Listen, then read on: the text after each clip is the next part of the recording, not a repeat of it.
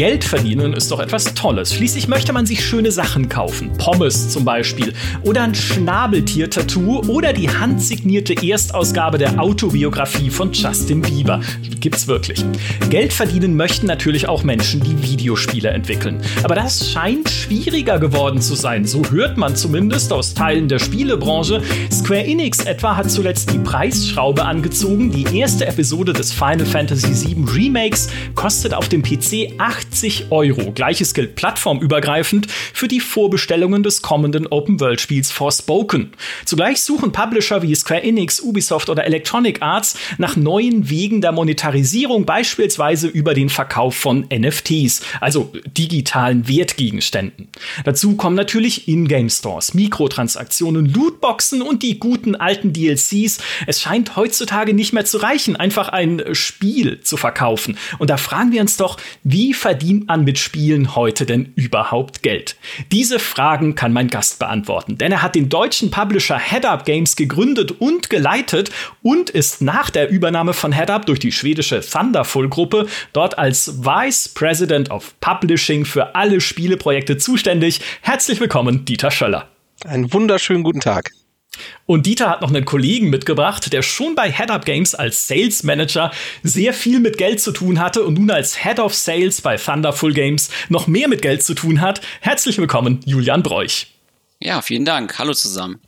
Schön, dass ihr beiden da seid. Äh, kurz für alle da draußen, denen Thunderful Games vielleicht nichts sagt. Das ist ein schwedisches Unternehmen, hab's gerade schon gesagt. Und Thunderful betreibt einerseits eigene Entwicklerstudios und ist auch als Indie-Publisher tätig, zum Beispiel bei Games wie Curious Expedition 2, Lonely Mountains Downhill oder Lost in Random, dieses Action-Adventure mit den Würfeln. Dieter, du hast äh, Head Up Games 2009 gegründet. 13 Jahre ist das her. Davor warst du schon bei Deep Silver und RTL Interactive in der Spielebranche aktiv. Woher kam damals der Gedanke, einen eigenen Publisher zu gründen? Oh, ich glaube, das war mein fehlendes Talent im Coding-Bereich. Ich bin tatsächlich nach dem Studium direkt zu Ubisoft gegangen, habe da erstmal Presse-Marketing gelernt, dann zu äh, Deep Silver im internationalen Marketing. Das heißt, die betriebswirtschaftliche Seite war immer super. Interessant für mich auch. Ähm, und dann führte eins zum anderen. Es war halt die erste Welle der Indies damals, die aufkam mit World of Goo, dem ersten Super Meat Boy, ungefähr diese Zeit. Und da habe ich schon gemerkt, es gibt eine Subkultur von Spielen, die mich wahnsinnig interessiert und fasziniert, aber die brauchen auch gute Repräsentation im Markt. Ähm, so dass auch die Vermarktung stimmt und nicht nur die, die, der kreative Ansatz. Mhm. Ich dachte, du sagst jetzt, um reich zu werden weil dann äh, sind wir schon mitten im Thema. Weil die Frage ist tatsächlich, äh, würdest du sagen, ist es in diesen 13 Jahren schwerer oder leichter geworden, mit Spielen Geld zu verdienen? Oh, ich glaube, als kleine Firma war es schon immer schwer. Das ist äh, tatsächlich, die Konkurrenz durch AAA war immer so groß, dass gerade bei den kleinen Produkten es immer schwer war, genug Einheiten abzusetzen. Und das lag weniger an der Monetarisierungsform als einfach darum, dass der Markt natürlich komplett besetzt ist von hohen Marketingbudgets und von großen Titeln.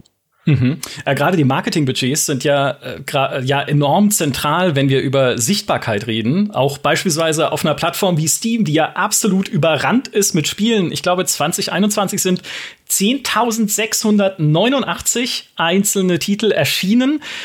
Wie ist das für euch? Sich, also, wie könnt ihr euch in diesem Wust und in dieser Flut aus Spielen überhaupt durchsetzen?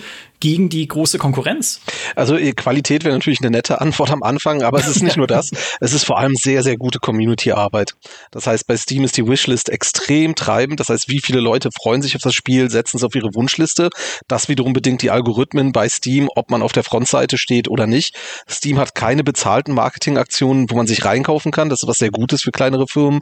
Aber dann muss man halt mhm. sehr gutes Groundwork machen, äh, dass man schon im Prinzip eine, eine Käuferschaft mitbringt, die so viel Momentum Momentum auf das Produkt zu Release gibt, dass es dann auch in den Algorithmen nach oben geht und auf der Frontseite stattfindet. Ah, das heißt, äh, es ist schon auch wirklich ein wichtiger Schritt, erstmal irgendwie auf Reddit zu gehen, in Foren zu gehen und dort dieses Spiel zu zeigen und zu sagen, hey, guckt mal, hier ist ein neues Ding, was euch interessieren könnte. Schaut's euch doch mal an. Ganz genau. Es ist ganz wichtig, dass man auf allen sozialen, auf der ganzen Klaviatur der sozialen Netzwerke im Moment spielt. Discord ist ein ganz großer Treiber für Community Building. Also das macht einen großen Anteil des Marktes. Früher war es halt auch die Presse. Die ist immer noch mhm. wichtig. Möchte ich natürlich nicht oh. unter den, unter den, unter den Scheffel kehren. Aber tatsächlich gibt es mittlerweile noch ganz, ganz viele andere Seiten, die man bespielen muss, außer nur darauf zu hoffen, dass man gute Pressewertungen bekommt. Ja, ne, ich fühle mich da auch gar nicht angegriffen, weil das ja auch eine Bewegung ist oder eine, sagen wir mal, eine Veränderung, die wir selbst sehen. Einfach, dass natürlich Leute gerade durch die sozialen Medien auf riesigen Plattformen im Internet sind, die auch weit größere Reichweiten haben, als sie eine GameStar jemals erreichen könnte. Und auch weit nischiger sind, weil das wäre vielleicht noch eine ganz spannende Frage, bevor wir mal zu den geschäftlichen Details kommen, Julian, was Steam angeht. Ähm, weil äh, gerade wenn man in den Indie-Bereich guckt, sind die Spiele, die dort veröffentlicht werden, ja sehr häufig Spiele für spitze Zielgruppen wo du beispielsweise sagst, hey, guck mal, das ist was, wenn ihr wirklich jeden Tag nur eine halbe Stunde Zeit habt, dann fahrt halt ein bisschen mit eurem Fahrrad den Berg runter in Lonely Mountain Downhill oder so. Und danach könnt ihr aber auch wieder Schluss machen, weil es gibt keine Story, die ihr euch merken müsst und es ist einfach ein bisschen Entspannung zwischendurch. Also, wie viel Arbeit muss man denn reinstecken, um diese spitze, also ne, muss jetzt nicht das Beispiel sein, aber um so eine spitze Zielgruppe wirklich ausfindig zu machen und dann gezielt ansprechen zu können? Ah, ich glaube, das ist ganz viel Bauchgefühl natürlich da, auf den richtigen Riecher zu haben. Ähm, Im Prinzip, ich glaube, ein Wort, was wir heute im, im, im Podcast sehr oft hören werden, ist Retention. Das bedeutet, wie viel Zeit verbringen die Spieler mit deinem Spiel. Und wenn du dir mhm. Spiele anguckst wie ein Binding of Isaac, was ja natürlich vom Content-Bereich her nicht annähernd bei einem GTA oder ähnlichem ist, ist aber die Retention so hoch, man kommt so gerne wieder zurück zu der Runde und dreht immer wieder dieselben Schleifen. Ähm, ich glaube, diesen Retention und Core Loop mittlerweile richtig hinzukriegen, da muss ganz viel Gehirnschmalz rein. Das funktioniert leider nicht bei allen Genres. Das heißt, das alte, gute Point-and-Click-Adventure ist wesentlich schwieriger zu positionieren, weil es halt dann noch sehr klassisch ist, wie ein, wie ein gutes Buch, das man liest und danach wegstellt. Ähm, da hält man halt nicht lange die Käuferschaft drin. Es mhm. gibt natürlich fantastische Serien da im Markt, aber es ist schwieriger geworden bei narrativen Spielen. Ja, und vielleicht noch zu ergänzen zu der, zu der Nische. Also es gibt ja neben Steam noch andere Plattformen und gerade wenn es dann äh, in diese Nische geht, äh, muss man halt auch ein bisschen kreativer werden und einfach schauen, ähm, dann auch auf andere Märkte zuzugehen und sich andere Bereiche anzugucken für die Titel. Äh, einfach dort schauen, äh, wo könnte ich, wo ist die Community beispielsweise für Point-and-Click-Adventure, äh, da wäre zum Beispiel GOG zu nennen. Da lässt es sich dann natürlich dann auch, äh, gibt es auch die Möglichkeit, dass man dann äh, dort dann verstärkt auftritt mit dem Titel. Ah, das ist spannend, dass du das sagst, weil natürlich für uns Steam oft so ein Monolith ist, einfach in diesem Markt, weil sie so einen großen Anteil haben an diesem PC-Spielemarkt insbesondere. Und Gibt es dann auch irgendwie ein bisschen exotischere Plattformen, von denen du, also GOG kennen wir natürlich, ja, oder ein Epic Store, das ist ja relativ äh, offensichtlich, aber auch exotischere Plattformen, auf denen ihr euch umschaut, um da Zielgruppen zu finden? Ja, äh, definitiv. Exotische Plattformen, zum Teil sind das ja Dinge, die äh, erst als exotisch wahrgenommen worden sind, dann irgendwann zur Realität geworden sind, wie das ja mit Steam im Grunde auch war in der Vergangenheit. Äh, wir haben jetzt zum Beispiel auch im VR-Bereich mit Oculus haben wir, äh, das schauen wir uns an, aber natürlich auch im Mobile-Segment. Da gibt's ja auch sehr viele Carrier-Partner, das heißt also beispielsweise mit der französischen Telekom oder im asiatischen Bereich, im asiatischen Markt dann zu schauen. Es gibt da auf jeden Fall für jeden Titel gibt es auch eine Möglichkeit zu schauen, ob man da irgendwo in eine, in eine Nische kann, beziehungsweise auch eine Plattform hat, die sich darauf spezialisiert hat. Einfach auch ein bisschen ähm, auch vielleicht dann die Kunden dann eher anzusprechen, gerade abseits von Steam. Und da gibt es definitiv immer neue und spannende äh, Portale und Plattformen. Nicht alle über, überdauern. Ähm, wir hatten ja auch zum Beispiel bei Discord den Fall, dass da ja auch kurze Zeit auch eine Subscription-Modell drin war. Und ähm, ja, ist auf jeden Fall immer spannend. Es passiert immer was Neues, neue, äh, neue Stores. Jetzt äh, zum Beispiel auch mit äh, Amazon Luna als Beispiel. Aber sehnst du dich nicht manchmal ein bisschen zurück an die Einfachheit des Einzelhandels? Na, man muss das Spiel halt in die drei großen deutschen Elektronikmärkte stellen und dann verkauft es sich schon. Ja, äh, tatsächlich ist das auch äh, etwas, wo wohl äh, sowohl der Dieter als auch ich quasi gestartet sind, dem klassischen Retail-Geschäft, was natürlich immer weiter in den Hintergrund gerückt ist. Sicherlich hat das noch in Deutschland eine gewisse Bedeutung. Allerdings hat es sich ja im Grunde nur verlagert. Also äh, ich spreche jetzt heute dann beispielsweise mit äh, Steam oder mit GOG oder auch mit, mit Epic oder anderen Plattformen, also äh, First Parties, über dann zum Beispiel, ob ein Featuring möglich ist oder äh, dass man eventuell ein Produkt hat, was sehr spannend ist, was man dann frühzeitig auch schon vorstellt. Und das ist dann so ein bisschen wie der Key-Account in der Vergangenheit, der dann in den Markt fährt und den Titel vorzeigt. Ähm, mhm. Das findet natürlich heute auf einem anderen, äh, anderen Niveau statt, als es in der Vergangenheit war. Aber es ist ein ähnliches System tatsächlich.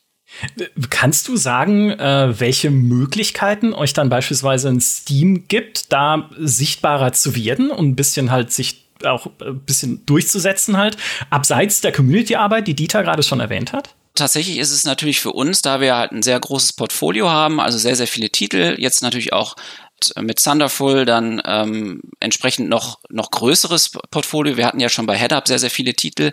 Äh, man hat natürlich dann eine andere Möglichkeit an, einen, äh, an, an zum Beispiel auch ein Steam heranzutreten.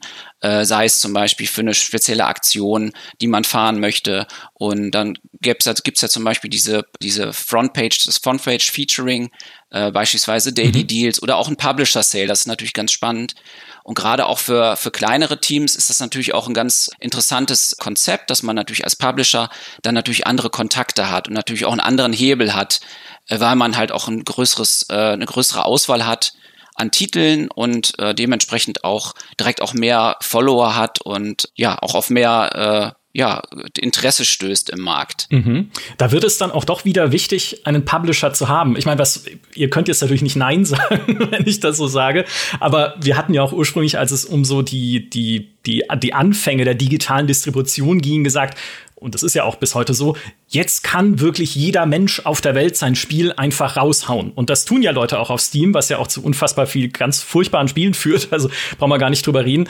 Aber im Endeffekt, die die Macht in Anführungszeichen, die ein Publisher hat, kann trotzdem noch dabei helfen, halt auch auf einer digitalen Plattform diese Sichtbarkeit zu bekommen, die man halt einfach braucht. Ja, absolut. Und es sind natürlich auch persönliche Kontakte, die man dann über die Jahre aufgebaut hat zu diesen Plattformen und natürlich auch anders in die Gespräche gehen kann, als wenn ich jetzt als äh, kleines Team was sich dann vielleicht auch eher auf die Entwicklung konzentriert und weniger Zeit hat für den ganzen Business Development Bereich, dann natürlich an eine, ja, an Apple, an, an Nintendo etc. heranzutreten.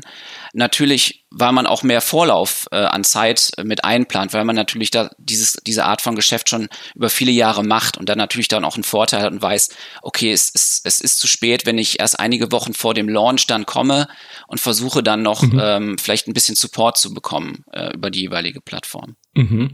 Äh, um das kurz anekdotisch einzustreuen, ich bin fast schon neidisch, weil ihr habt einen Kontakt bei Steam. Bis wir bei, äh, von der Presse mal mit Steam reden können, muss ich irgendwie ich weiß nicht, müssen die Sterne in einer ganz bestimmten Konstellation stehen, weil mit Valve reden zu wollen als Presse ist wie Signale ins All senden. Manchmal sendet das All zurück, wenn es ein Steam Deck veröffentlicht beispielsweise und irgendwie möchte, dass man sich als Presse mal anschaut. Aber bei euch besteht tatsächlich, äh, nicht nur zu Steam logischerweise, sondern zu allen Plattformen, ein direkter Kontakt. Also ihr könnt dort direkt mit den Leuten reden über eure Pläne für die nächsten, vielleicht sogar Jahre. Ähm, ja, das sag ich mal. Ich meine, bei Steam ist nochmal ein Sonderfall. Wir haben ja mit ihnen zusammen das äh, Bridge-Konstruktor Portal gemacht, mhm. sodass die Partnerschaft zwischen Valve und uns natürlich sowieso schon eng ist, wenn man gemeinsam an einer, an einer Marke sitzt. Aber es war schon immer so, dadurch, dass wir halt sehr früh bei Steam waren, noch vor Greenlight und vor Early Access und äh, als die Quantität eine ganz andere war, ähm, ja, wir, wir reden mit den Leuten, wir fahren auch auf die Messen, wir treffen uns mit den Leuten und das sind schon alles ähm, langjährige persönliche Partnerschaften. Ähm, das, das bietet schon große Vorteile. Mhm. Jetzt mal äh, die digitale Distribution betrachtend. Ist, sie ist ja eigentlich etwas Wundervolles. Ne? Ich habe vorhin so ein bisschen den Einzelhandel romantisiert, aber was natürlich jetzt digital sehr praktisch ist, ist erstens, dir fallen ja die ganzen physischen Distributionskosten weg, zumindest bei PC-Versionen. Ne? Konsole, vielleicht können wir da auch gleich noch drüber reden, ist eventuell noch ein anderes Thema oder vielleicht auch nicht. Aber was vor allem Steam ja ermöglicht, ist es, ein Spiel direkt zum Launch international anzubieten. In Dutzenden von Ländern. Ist das wichtig, direkt zum Launch so viele Länder wie möglich abzugreifen? das kann Fluch und Segen sein, wenn man nämlich einen nationalen Geschmack nicht trifft. Wir hatten Releases, wo äh, scheinbar die Chinesen das Spiel nicht so mochten wie der Rest der Welt. Da sie aber früher aufwachen, werden die ersten Reviews schlecht und dann zieht das die Gesamtperformance des Spiels runter, weil auch die Leute in, oh. im, im, in der westlichen Welt sehen, ah, okay, das sind jetzt Mixed Reviews, das gucke ich mir lieber gar nicht erst an. Der Druck, der durch diese, diese Review-Farbe auf Steam kommt, der ist halt unglaublich hoch hoch. Also wenn du nicht den blauen Daumen nach oben hast, dann ähm, interessiert es viele Leute in anderen Ländern nicht. Es ist eine Riesenchance natürlich, in den gesamten Markt gleichzeitig schiffen zu können oder einschiffen zu können. Ähm, nur die Sache ist, ähm, da das alle machen, ist auch der Konkurrenzdruck international natürlich gegeben. Mhm. Äh, finde ich aber einen sehr spannenden Aspekt, ne? Wenn die erste Reaktion negativ ist, dann hat das tatsächlich schlechte Auswirkungen auf den ganzen Lebenszyklus dieses Produkts? Ganz massive, ganz massive äh, Auswirkungen hat das am Anfang, weil wenn am Anfang die Performance nicht stimmt, du hast halt am Anfang dieses, dieses kleine Fenster, es müssen halt genug Klicks auf deine Seite kommen, da muss wieder die Sales Conversion, das heißt, wie viele Leute kaufen das Spiel, wenn sie auf deiner Seite waren, muss gut sein, dann müssen die Reviews gut sein und all das befördert dich im Algorithmus nach oben. Wenn aber zum Beispiel der Daumen orange ist, dann ist es automatisch so, dass im Algorithmus dann wahrscheinlich gefleckt wird, okay, ist nicht ganz so sexy, dann fällt es schnell nach unten und du hast halt nur diese Frontseite und der Rest ist im Vergleich zum normalen Handel, ähm, wo wir ja diesen Vergleich zum Dinosaur-Business immer machen, in einem Laden, da fliegen halt die alten Spiele raus, die sind nicht mehr verfügbar. Während bei Steam du natürlich den kompletten Backkatalog hast. Das heißt, wenn du da mhm. irgendwo drin bist, nimmt dich niemand mehr wahr. Ähm, deswegen ist das Frontseiten-Feature noch wichtiger, als dass du bei Saturn zu damaligen Zeiten in der ersten Reihe standest. Mhm. Und was ja diese, diese quasi erste Reaktion angeht, es kann der ja dann eigentlich nichts oder fast nichts Schlimmeres passieren. Du hast gerade jetzt es auf China bezogen und dann äh, entsprechendes Review-Bombing oder schlechte Reaktionen dort, aber es kann ja auch einfach das Spiel technisch unausgereift sein, wie ja verschiedenste, die wir jetzt im letzten Jahr beispielsweise auch gesehen haben, die zum Release einfach ja, buggy waren. Und auch da gibt's ja dann, hagelt es die negativen Reviews auf Steam und auch da seht ihr dann, also wenn es passieren sollte, dass das sofort die Kurve abflacht, weil dann auch der Algorithmus sagt, nee, Freunde, so nicht. Ja, kommt ein bisschen auch auf den Hype des Titels an. Also man sagt ja manchmal auch schlechte Presse ist gute Presse. Das heißt, wenn das Interesse am Titel so hoch ist, dass die Leute sich die Zeit nehmen und zu schreiben, dass bei deinem Spiel was schlecht ist, kann es trotzdem sein, dass das Gerede und der, das, das Grundrauschen so groß ist, dass es die Performance nicht beeinflusst. Das ist aber meistens bei Indie-Spielen nicht der Fall. Das Interesse mhm. ist da, ja, aber es ist trotzdem schwierig, aus der Masse herauszukommen. Und ja, es ist ganz schwer dagegen zu steuern.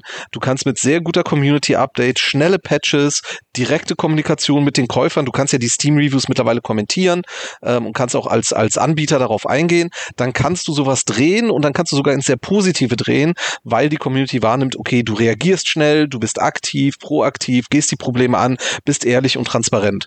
Ähm, da, das funktioniert schon, ist aber dann natürlich ein extrem kurzfristiges Zeitfenster, wo du vollen Einsatz nochmal zeigen musst. Ja, ist ja auch durchaus was, was äh, wir presseseitig immer auch wieder betonen, wenn es irgendwelche Fälle gibt, in denen Spiele halt einfach in einem schlechten Zustand rauskommen oder irgendwas anderes daran kritikwürdig ist.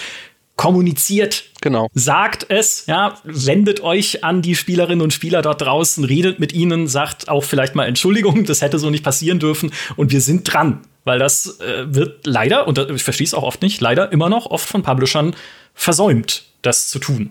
Und direkt auch zu tun. Also deshalb äh, großes Lob dafür. so muss man es machen.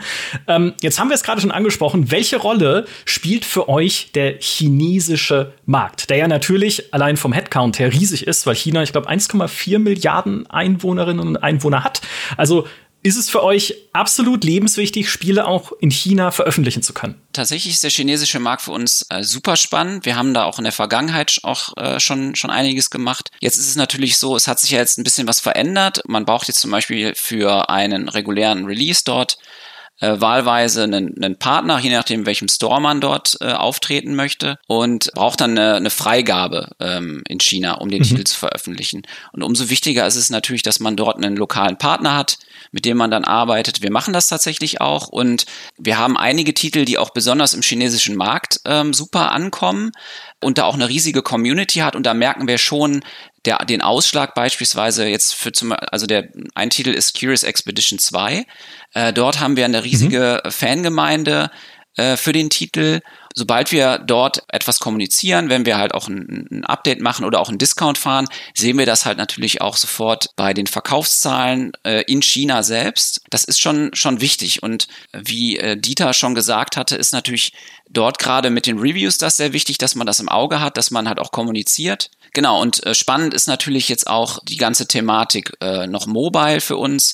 Beispielsweise haben wir dann äh, Bridge Constructor auch äh, im asiatischen Markt, aber dann als werbefinanziertes Produkt, was dort auch möglich ist. Mhm. Und äh, man sucht natürlich dann auch nach Möglichkeiten, dann in dem Markt auch präsent bleiben zu können.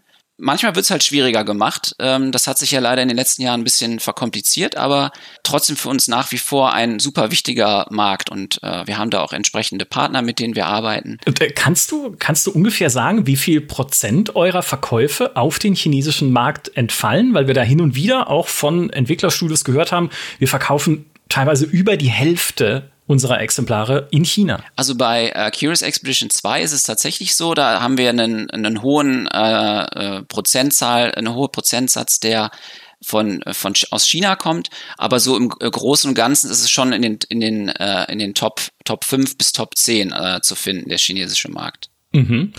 Obwohl ja in China immer noch das Damoklesschwert äh, über euch schwebt im Endeffekt, weil ja dort der äh, globale Steam-Client, also Steam, so wie wir es kennen, einerseits eh schon ein bisschen abgespeckt ist, weil es die äh, User-Reviews, nee, die User-Reviews gibt es, aber es gibt die Community-Seiten nicht so rum. Und über dem schwebt halt dieses Gespenst, er könnte jederzeit gesperrt werden, weil Valve ja auch einen eigenen Client für China anbietet und gebastelt hat, auf dem Spiele dann nochmal separat halt freigeben werden müssen. Ist das ein Risiko für euch tatsächlich, wenn irgendwann dieses globale Steam in China gesperrt werden könnte? Ja, massiv. Also wir warten selber immer drauf, es wird kommen, wir wissen nicht, wann es kommen wird, wir gehen aber davon aus äh, und man kann sich auch nicht wirklich darauf vorbereiten, weil einfach der Freigabeprozess selbst mit einem chinesischen Partner so unendlich lange dauert. Ich meine, da dauert es halt dann ein Jahr, bis man durch den Prozess durch ist, wenn überhaupt. Das heißt, du kannst eigentlich dein Release für Steam äh, in China, sollte das kommen, nicht mehr normal timen. Das heißt, du musst es abkoppeln vom Rest der Welt, was okay ist, in dem Sinne, dass China halt nicht nur ein anderer Planet ist, sondern ein anderes Universum. Aber es macht natürlich die Planung sehr viel schwieriger. Im Moment ist es zum Glück noch nicht passiert. Ähm, wir müssen schauen, wo es sich hinentwickelt. Aber da sind wir leider genauso angewiesen auf die Ansage der chinesischen Regierung irgendwann, wie alle anderen auch. Aber ich glaube, so richtig weiß es keiner. Ich bezweifle auch, dass Steam genau weiß, wann es kommt. Äh, wenn du gerade den Freigabeprozess erwähnst, ist jetzt eigentlich gar nicht unser Thema, aber ich finde es so spannend. Äh, wie läuft das genau? Also du sagst, er kann sich sehr lange ziehen, aber wie, was passiert da? Kriegst du dann auch Feedback dann irgendwie dort von den, von euren Partnern, von den Behörden irgendwie, die sich das anschauen müssen, was am Spiel eventuell zu ändern wäre? Ähm, Julian, ich glaube, du hast so einen Prozess schon durchlaufen. Ich selber war immer auf der PC-Seite und wir haben einfach über Steam veröffentlicht, aber ich glaube, du hattest einen Partner für die Mobile-Freigabe von Bridge Constructor, oder? Genau, bei Bridge Constructor ist es dann so, dass wir äh, zunächst erstmal einen äh, Partner vor Ort benötigen, um das zu machen. Es gibt zwar auch den Weg, dass man selber dort veröffentlicht, aber das ist von dem, vom Aufwand her ist das einfach un, fast unmöglich, das abzubilden. Und es macht auch einfach Sinn, vor Ort mit einem Partner zu arbeiten, was wir auch tun. Und er gibt uns schon Feedback, welche Titel überhaupt Sinn machen. Und ein Titel wie Bridge Constructor, der äh, vom, vom Inhalt her auch ähm, super ja, umzusetzen ist, ist halt ein Brückenthema und Aufbau und äh, Puzzle und dementsprechend ist das da auch sehr kompatibel. Es gibt da auch keine politischen Themen, die da irgendwie äh, aufstoßen könnten. Wir bekommen dann frühzeitig Info, was wir, was möglicherweise äh, angemerkt werden könnte dann können wir schon abstimmen intern, ob wir sagen, wir machen das oder wir machen es nicht. Und für den Titel ist es jetzt so, das ist immer noch im, tatsächlich noch in, in, in Arbeit. Seit über einem Jahr tatsächlich. Bisher haben wir aber kein Feedback bekommen, dass wir irgendwas groß ändern müssen. Also da sind wir auch ganz happy und wir würden auch tatsächlich Titel, wo wir dann sehr viel ändern müssten, da wäre halt auch noch die Frage, ob wir das überhaupt umsetzen wollen, äh, weil wir natürlich auch Titel haben, wo wir sagen, da geht die ganze Story dann äh, durch kaputt, wenn wir die jetzt anpassen müssten aufgrund von irgendwelchen Richtlinien. Mhm. Ich, äh, ich kann mich erinnern, dass wir mal äh, eine Folge von GameStar TV gedreht hatten, wo auch ein Mitentwickler zu Gast war von Curious Expedition 2, der auch meinte, ne, wie du vorhin schon gesagt hast, Curious Expedition, auch das erste schon, hatte eine sehr große Fangemeinde in China und um äh, die chinesischen Fans dann im zweiten Teil noch mal besonders ansprechen zu können, sind halt einerseits so ein bisschen Anleihen drin aus chinesischer Mythologie, aber vor allem auch eine chinesische Abenteurergesellschaft. Man kann ja da mit so einer ne, Gesellschaft in die anderen unbekannten Teile der Welt aufbrechen. Und dann haben sie gemerkt, aber Moment, die Chinesen spielen halt trotzdem die amerikanische Abenteurergesellschaft. Also das ist denen dann gar nicht so wichtig. Aber das nur kurz vielleicht eingeflochten als äh, Anekdote, wie man teilweise auch versucht, den chinesischen Markt anzusprechen und dann ja, will es nicht. So, so anekdotisch ist das gar nicht, weil man maßt sich selber sehr schnell an zu glauben und zu verstehen, was asiatisch ist. Mhm. Äh, und man kann vollkommen daneben liegen, wenn man sich Asien mal anguckt, dass das halt verschiedenste Räume sind. Wir haben halt, wir haben halt Südostasien, wir haben Japan, wir haben China, wir haben Korea und so weiter. Das sind alles verschiedene Kulturen. Wir hatten das auch schon öfters, dass wir gedacht haben, ah ja, das muss den Asiaten doch gefallen. Aber da müsste man sich am besten einen Partner suchen für eine sogenannte Culturalization. Das heißt, dass man wirklich jemanden nimmt, der vor Ort ist und wirklich versteht, was mögen die Leute da eigentlich eigentlich, weil sich als Westeuropäer auszudenken, was vielleicht ein, ein Chinese mögen könnte, ich glaube, da geht man ein hohes Risiko ein. Ja, ja, Fluch und Segen des internationalen Marktes einfach. Ne? Ja. Du kannst sehr gut und leicht heute deine Spiele überall verkaufen, aber du kannst halt auch sehr gut und leicht überall in Fettnäpfchen treten. Ganz genau. Eventuell. Ganz wichtig auf Steam. Und wir äh, berichten bei der GameStar immer drüber und nicht nur auf Steam, aber hauptsächlich dort, weil da äh, interessieren sich die meisten Leute dafür, gerade auf GameStar.de, warum auch immer, sind Sales. Ne? Also Winter Sale, Summer Sale, Publisher Sales, Special Sales, äh, Gabe Newell hat einen guten Tag Sales, weiß ich nicht. Also ständig irgendwelche Sales. Wie wichtig für euch sind diese Sales? Weil eigentlich so intuitiv als Laie würde ich ja sagen, Sales sind doch blöd. Weil bei Sales könnt ihr für eure Spiele nicht den vollen Preis verlangen, damit sind sie doch dann weniger wert, sie, können, sie werden damit weniger monetarisiert. Oder ist es umgekehrt? Sind Sales für euch eigentlich das Wertvollste, was es gibt? Ähm, also tatsächlich ist äh, für uns das Thema äh, Sales oder ähm, quasi Discounts zu fahren enorm wichtig, gerade zum Thema Sichtbarkeit. Steam hat ja einige Systeme, die möglicherweise, also die äh, beispielsweise dann eine E-Mail rausschicken an die Kunden, dass halt ein Discount läuft, weil der, der, der Kunde hat es auf die Wishlist gepackt und äh, wird dann informiert über so, so einen Sale. Und die Frage ist natürlich immer, wie hoch macht man so einen Discount? Tatsächlich kann man das äh, ganz gut erkennen, indem man beim Launch schon sieht, auch gerade über die Review-Zahlen und was da so passiert, so gerade in den ersten Wochen, wie schnell man denn nachher auch den Discount erhöhen möchte, wenn man merkt, okay, das funktioniert nicht so gut. Was natürlich jetzt zugenommen hat über die letzten Jahre, sind halt, ist halt die Anzahl der Sales. Und jetzt gerade im, im Rahmen der Pandemie war es natürlich dann nochmal äh, extremer mit den Sales. Also es gab gefühlt doppelt so viele. Man hat also schon über diese, diese Sales schon einen ganz guten Hebel. Ähm, sicherlich auch so ein bisschen dieser psychologische Effekt, wenn der Kunde sieht, da ist so ein Discount-Sticker auf der Seite, das verleitet natürlich schon eher dazu, dann mal äh, den mal zu kaufen, als wenn ich jetzt sage, hm, kaufe ich mir den jetzt oder nicht zum Vollpreis, aber der Discount ist schon schon ein ganz attraktives Tool für uns und das wir auch auch tatsächlich auch nutzen. Mhm, also kann man schon sagen, die die Rabatte gleichen sich dann im Prinzip rechnerisch aus durch die Mehrzahl der Verkäufe. Man kann es halt so sagen, dass man über die, äh, die Rabatte tatsächlich auch so ein bisschen steuern kann, wie viele Kunden man dann tatsächlich von der Wishlist dann konvertiert. Ah ja. Mhm. Äh, Gerade auch höhere Discounts da sollte man sehr vorsichtig mit sein, weil der Kunde gewöhnt sich natürlich auch daran. Genau, es ist halt so eine Wissenschaft für sich. Also wir haben Titel, die, äh, die wir über einen längeren Zeitraum auf einem stetigen Discount laufen lassen, weil wir halt auch sagen, wir, äh, wir bringen äh, regelmäßig Updates. Äh, Tinkertown ist zum Beispiel ein sehr schönes Beispiel, mhm. das wir ja auch äh, in-house entwickelt haben. Und da haben wir immer weiter Updates. Das ist auch beispielsweise im Early Access aktuell. Und da fahren wir halt eher äh, konservativ Discounts ähm, und schauen, dass wir dann gucken, dass wir dann, dann auch den Lebenszyklus ein bisschen verlängern dadurch. Mhm. Wie wichtig ist die Wishlist? wo du sie erwähnst. Weil da höre ich auch immer unterschiedliche Sachen, wo einerseits Leute sagen, na, Wishlist ist halt super natürlich, um Leute äh, sozusagen direkt zu benachrichtigen, wenn das Spiel verfügbar ist und so, wenn es erstmal da drauf gesetzt ist. Andere Entwickler haben mir aber auch schon gesagt, naja, Wishlisting bringt halt gar nichts, weil die Leute kaufen es nicht. Ist, beobachtet ihr das? Ist das ein wichtiges Feature? Ähm, ich glaube, das ist mit, mit eins der wichtigsten Feature, Features, die es auf, auf Steam gibt. Gerade um auch zu, zu sehen, wie jetzt der Launch verlaufen könnte, weil jeder, der auf dieser Wishlist steht, bekommt auch eine, äh, eine Info, wenn der Titel sich, wenn er veröffentlicht wird. Und er lässt natürlich auch eine ganz gute Vorhersage zu, wie viele Kunden tatsächlich interessiert sind an diesem Spiel und ob beispielsweise mhm. auch eine Community-Arbeit funktioniert hat. Es gibt ja bei Steam auch die diese ganzen Events, wo dann neue Titel vorgestellt werden, so diese Demos zum Beispiel. Und die nutzen wir auch ganz fleißig für die Titel und sehen dann natürlich auch, ob das Interesse, wie das Interesse ist, anhand dieser Wishlist. Und die konvertiert dann tatsächlich auch in Verkäufe. Also es ist tatsächlich, also für uns mit eins der wichtigsten Tools auf Steam. Und äh, du hast es gesagt, die Demo ist wieder da. Wer hätte das gedacht? Ne, die Demo war so ein Ding der, der 90er und frühen 2000er. Plötzlich macht Steam seine regelmäßigen Festivals und wir alle spielen wieder Demos. Ist auch super für euch, oder eigentlich? Oh, da sage ich mal, ähm, das ist auch wieder zweischneidiges Schwert. Es gab ja viele Artikel darüber, dass Spiele tatsächlich sich nicht so gut verkaufen, wenn man eine Demo rauslässt. Jetzt gibt es wieder das Steam Demo Fest, mhm. super mhm. interessant. Ich glaube auch, dass der Free-to-Play-Markt wiederum einen Anteil daran hat, dass die Leute halt gewöhnt sind, dass sie jetzt umsonst wieder testen können. Wir haben noch keine statistische Erhebung gemacht, weil es wahnsinnig schwer ist zu sagen, hätte sich das Spiel besser verkauft ohne Demo oder würde es sich besser verkaufen mit Demo.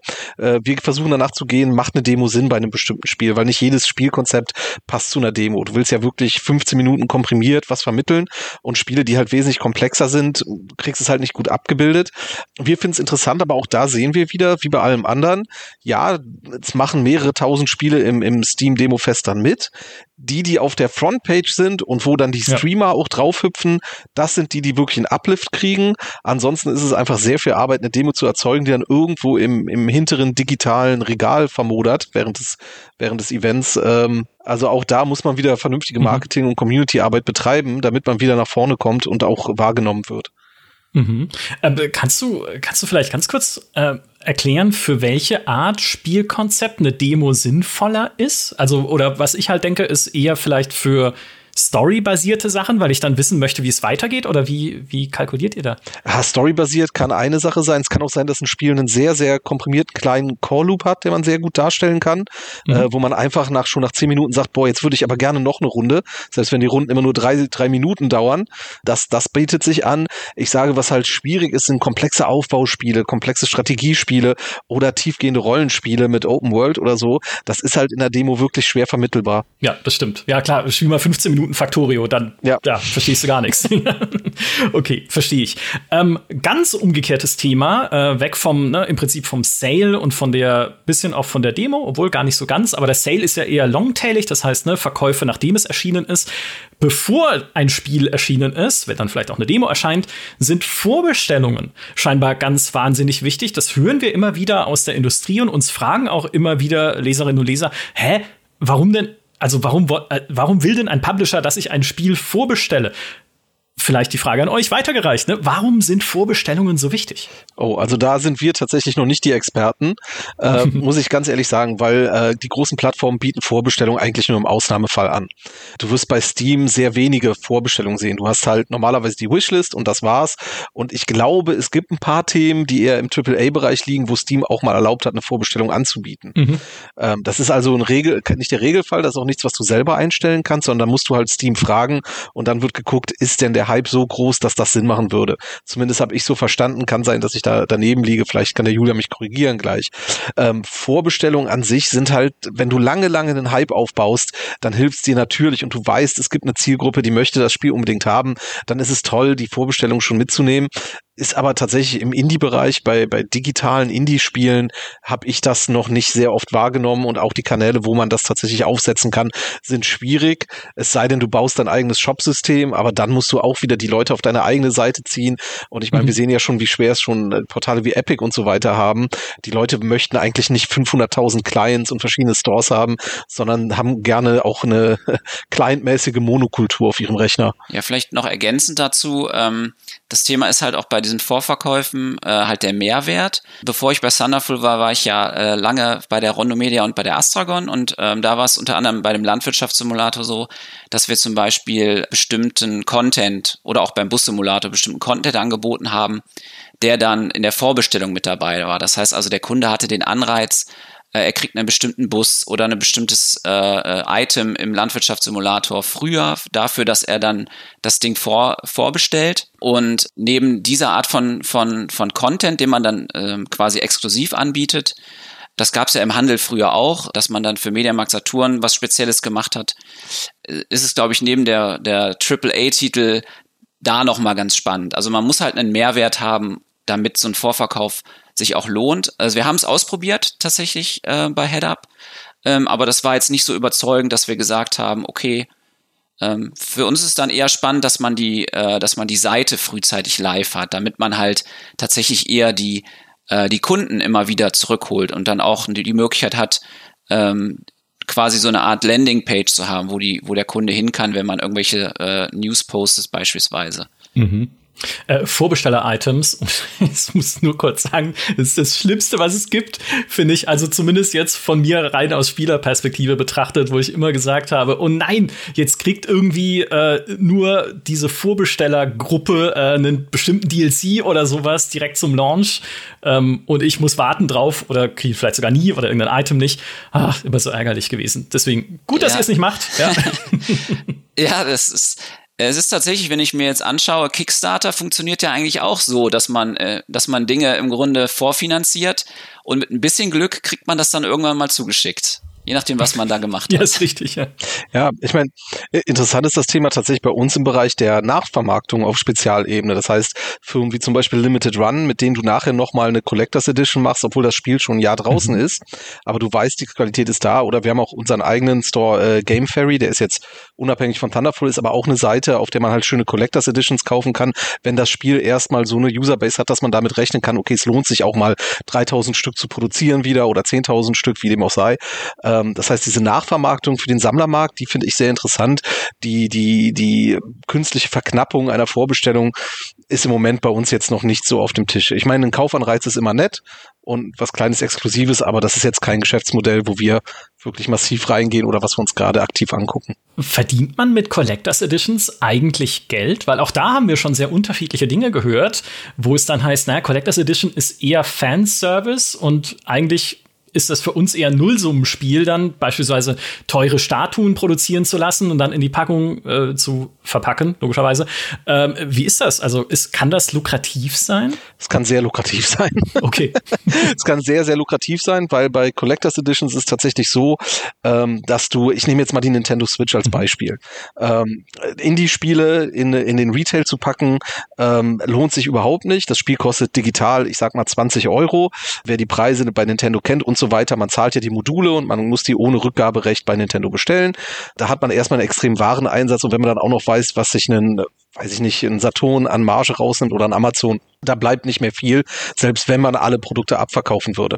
Ähm, es ist bei, bei Collectors Editions ist es anders. Wenn du ein schönes Goodie hast, was die Leute haben wollen, dann sind die Herstellungskosten meistens nicht so hoch, wenn du kreativ bist, aber es einfach schön aufsetzt. Du kannst aber dann mit dem Preis auf 40, 50 Euro gehen, selbst bei einem Indie-Spiel.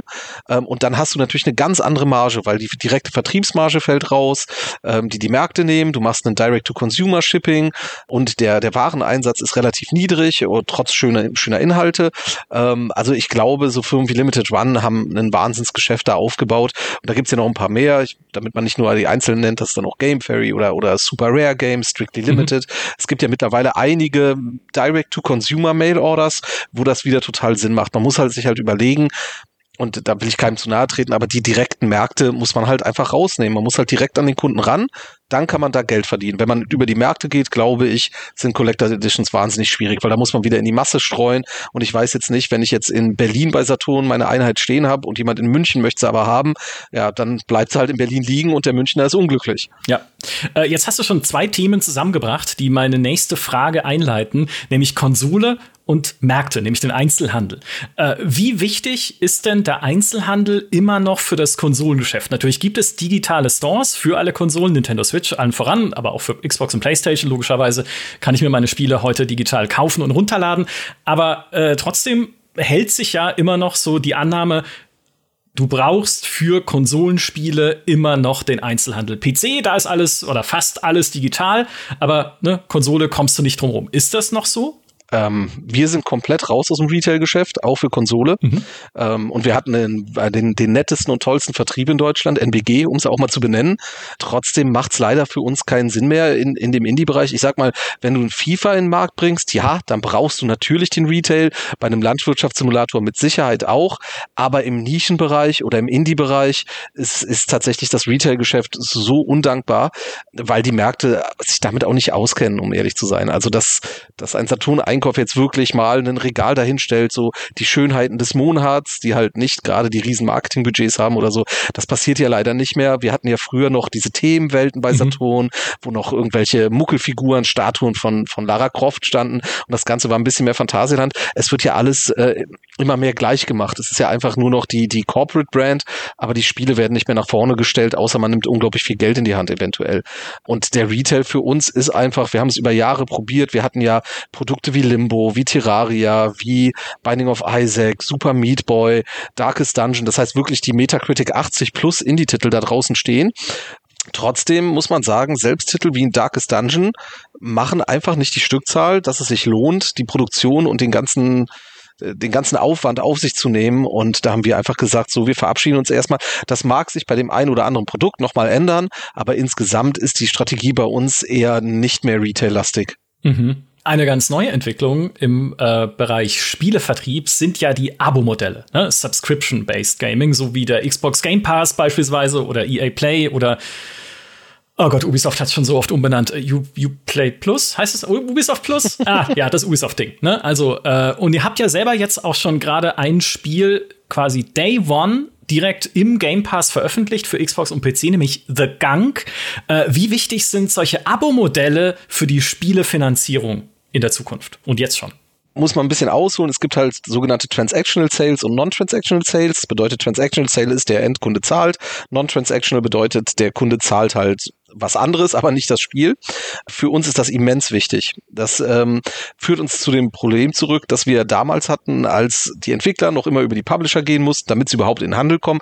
Es gibt halt jetzt eine Gatekeeper-Sache wieder. Das heißt, entweder man kommt auf diese Portale drauf oder man erreicht den Markt nicht mehr. Und das wird zunehmen. Wir sehen es ja, dass Netflix angefangen hat, wie gesagt, äh, Amazon hat da ein Modell ähm, und da werden sicher noch andere Player kommen. Für uns ist das unglaublich wichtig, da reinzukommen. Mal schauen, wo der Markt hinführt. Solange wir waren waren ja auch im ähm, Apple Arcade, ist ja ein ähnliches Modell, Google mhm. Play Pass. Äh, wir waren auch in den ersten Apple Arcade-Titeln mit dabei. Ähm, hat, sich, hat sich auch für uns sehr gelohnt. Es ist aber schwierig, weil natürlich, es kommt darauf an, wie dieser Store betrieben wird. Entweder ist er sehr selektiv, dann ist es schwer reinzukommen, oder er ist halt ähm, eher Spotify und dann verdient halt keiner mehr was außer Spotify eventuell. Mhm. Wobei ich die Spotify-Zahlen nicht genau kenne, aber äh, das ist ja das Hörensagen, was man so da wahrnimmt. Ähm, ich glaube, dass solche Modelle extrem interessant sind für die Zukunft und ich glaube, das wird ein veritabler Markt werden. Es, es kommt halt auf die Frage an, welchen Markt ersetzt es? Ähm, wird der Premium-Markt, der wird ja nicht ganz wegbrechen, also das Buy-and-Download-Modell. Und die Frage ist auch, was, was wird mit Free-to-Play passieren? Weil diese ganze Free-to-Play-Monetarisierung natürlich in den Subscription-Modellen auch nicht mehr funktioniert. Also es ist unglaublich viel Umbruch gerade im Markt, was Geschäft Geschäftsmodelle angeht. Dann haben wir auch noch Play to Earn, was ja vielleicht äh, noch einen Markt erzeugen könnte, was interessant wird. Ähm, mhm. Und über NFT und Blockchain will ich gar nicht anfangen, aber ähm, es ist tatsächlich so, ähm, diese, diese Abo-Modelle, die werden wichtiger werden. Und äh, warum auch nicht? Sie sind im Filmbereich, haben sie sich durchgesetzt, im Musikbereich haben sie sich durchgesetzt. Es wäre ja widersinnig, wenn sie sich im Spielebereich nicht durchsetzen.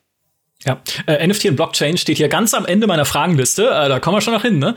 ähm, aber äh, könnt, könnt ihr oder kannst du Einblicke geben, wie man momentan schon mit diesen Abo-Modellen Geld verdient? Weil ich hatte mal gelesen, dass bei Apple Arcade man bezahlt wird nach Spielzeit als äh, Publisher oder Entwickler. Und bei Microsoft ist es halt eher eine Summe, die man bekommt. Aber ich ehrlich gesagt, ich habe keine Ahnung. Könnt ihr da ins Detail gehen? Äh, ins vertragliche Detail kann ich nicht gehen. Ähm, mhm. Das, was du sagst, ist nicht falsch. Aber ob das jetzt bei, also es ist tatsächlich so, ähm, wir haben ähm, vor kurzem, vor kurzem haben wir unseren Bridge Constructor nochmal gelauncht in Apple Arcade. Äh, man muss bedenken, das Spiel gut, der war in 92 Ländern damals Platz eins und ist sehr beliebt mhm. und so weiter, aber er ist halt auch schon zehn Jahre alt. Und ich kann dir sagen, dass der Umsatz hochinteressant ist, den wir da machen momentan. Also das Spiel ist seit vier Wochen draußen und ähm, die, die, die Zahlen, die wir bekommen, sind, sind fantastisch. Ich meine, gut, wir waren dann auch Platz eins auf Apple Arcade, hat sich auch gelohnt, aber diese Modelle sind tatsächlich fair. Wir haben gute Erfahrungen gemacht, sowohl mit unserem kleineren Launch am Anfang von Apple Arcade als auch jetzt mit dem aktuellen Launch. Äh, das Problem ist halt die Selektion, dass der Store natürlich nicht alles reinnimmt, sondern sehr selektiv an der Stelle ist. Bei Game Pass haben wir mit Bridge Constructor Portal und mit äh, Cube, hm, was war's, Lonely Mountains Downhill ähm, sehr, sehr gute Erfahrungen gemacht, was die Game Pass-Modelle angeht. Ähm, Im Prinzip muss ich sagen, dass diese Firmen alle momentan relativ fair den Anbieter mit monetarisieren lassen auf verschiedene Modelle wenn es so bleibt.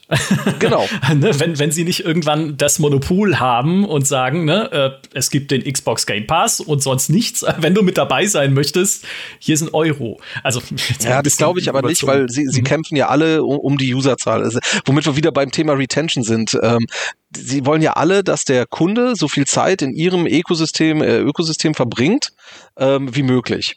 Das heißt, mhm. jemand wie Netflix möchte nicht, dass ich bei Amazon Prime bin in der Zeit und umgekehrt. Und die Beträge, ich meine, wir reden über riesige Firmen mit unglaublichen Kriegskassen dahinter. Ich glaube, dass die Beträge, die sie den Entwicklern zahlen, jetzt nicht das sind, was ihnen wehtut. das glaube ich auch.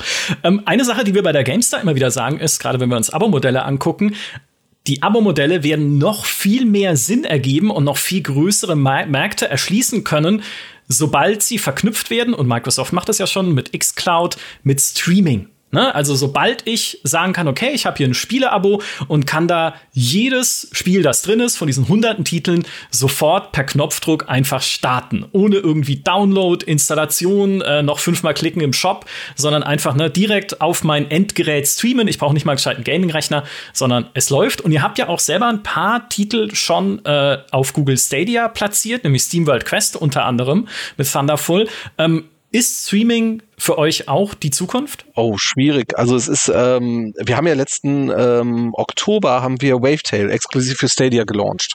Mhm. Ähm, auch ein wunderschönes Spiel. Streaming selber ist im Moment eine Alternative zu den, zu den klassischen Formen, wird aber noch nicht so intensiv genutzt natürlich, weil es einfach noch ganz viel technische Hindernisse gibt. Viele Leute sagen ja auch einfach gut, und was mache ich, wenn ich unterwegs bin? Zum Beispiel auf der Switch ist Streaming halt während man unterwegs ist, und dafür ist die Switch ja auch sehr geeignet, ähm, noch nicht wirklich machbar. Und das Zuhause-Streaming, die Leitungen, die wir haben, sind alle so fett mittlerweile in Deutschland. Gut, vielleicht nicht auf dem Land, aber generell da, wo die, der große Anteil der Spielerschaft, der Spielerschaft sitzt, ähm, hast du natürlich schon das, das Angebot einer, einer Bandbreite, ähm, sodass auch größere Spiele, die man runterlädt und vor allem man kann ja auch schon pre-cachen, wo wir bei, wieder bei der Digital Pre-Order sind. Du kannst das Spiel vorher schon pre-installen, dann ist es, wenn es rauskommt, schon auf deinem Gerät, selbst wenn es 60 Gigabyte waren. Äh, Im Moment ist Streaming e-, eher noch ein technischer Gag, soweit ich das sehen kann, auch bei unseren Nutzerzahlen Verkaufszahlen als wirklich das, das Object of Desire. Ähm, mhm. Ich, ich meine, wir haben damals schon, ich weiß nicht, ob ihr euch noch erinnert, da gab es On Live. Ähm, ja. Da waren wir auch mit, mit Headup damals im Programm. Ich fand es immer technisch beeindruckend, äh, wenn man halt gewitelistet war auf die, auf die, auf die, auf die Clouds. Also technisch gesehen finde ich super. Ähm, ich weiß aber nicht, ob man wirklich die, die, äh, die, die, den Zusammenschluss zwischen Abo-Modell und Streaming-Service, also die, es gibt ja auch äh, Preloading-Mechanismen. Äh, bei Google gibt's den äh, Insta-Play-Button. Da lädst du halt nur ein paar MB runter, kannst schon anfangen zu spielen, während der Rest im Hintergrund runtergeladen wird. Ähm, also den genauen Zusammenhang zwischen Abo-Modell und Streaming-Service sehe ich noch nicht.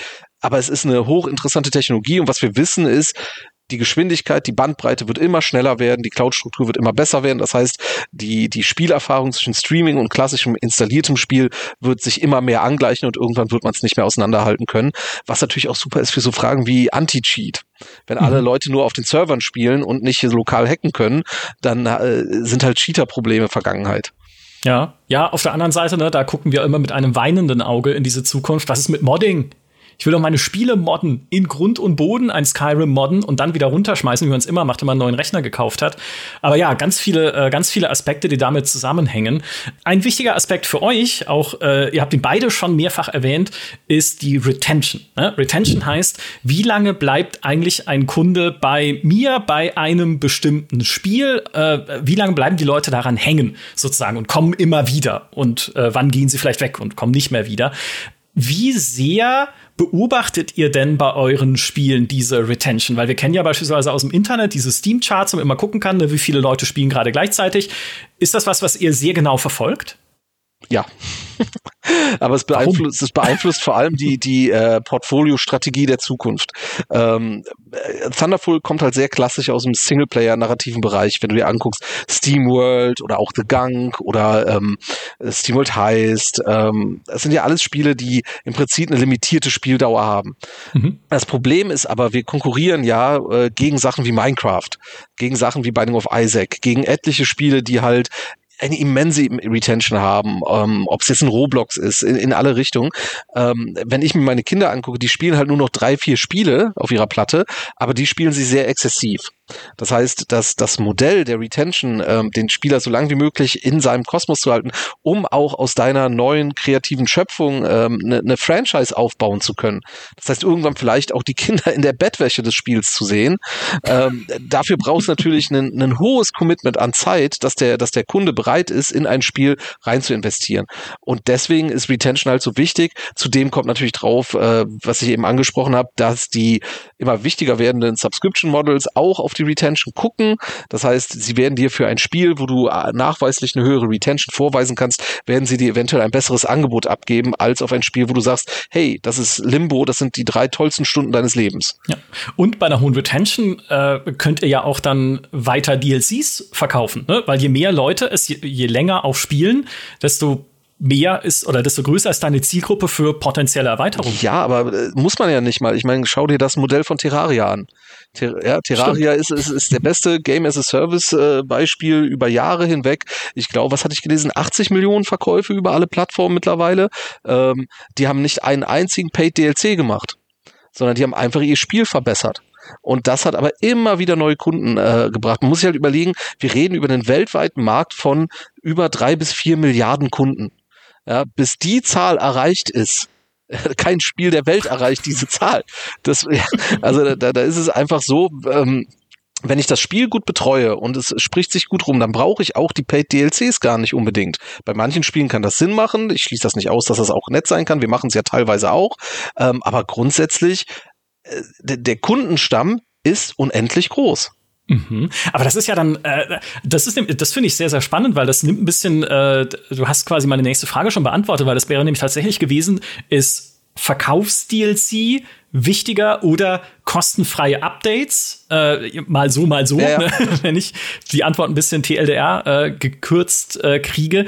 Aber wie kann man das vernünftig austarieren? Also ist es dann auch wieder ein Gucken, okay, wie entwickeln sich gerade die Spielerzahlen? Brauche ich jetzt vielleicht innerhalb der nächsten Zeit ein kostenloses Update, um die wieder ein bisschen hochzukriegen und dann vielleicht auch einen Paid-DLC verkaufen zu können? Oder äh, wie tariert ihr da so die Lebensdauer des Spiels aus? Naja, es ist, ähm, am, am liebsten hast du natürlich ein Erfolgsprodukt, wo du sagst, okay, das Ding hat so einen hohen Return of Invest, dass wir einen Teil der Einnahmen in den DLC, der aber nicht bezahlt werden muss von den Endkunden, wieder reinvestiert werden kann.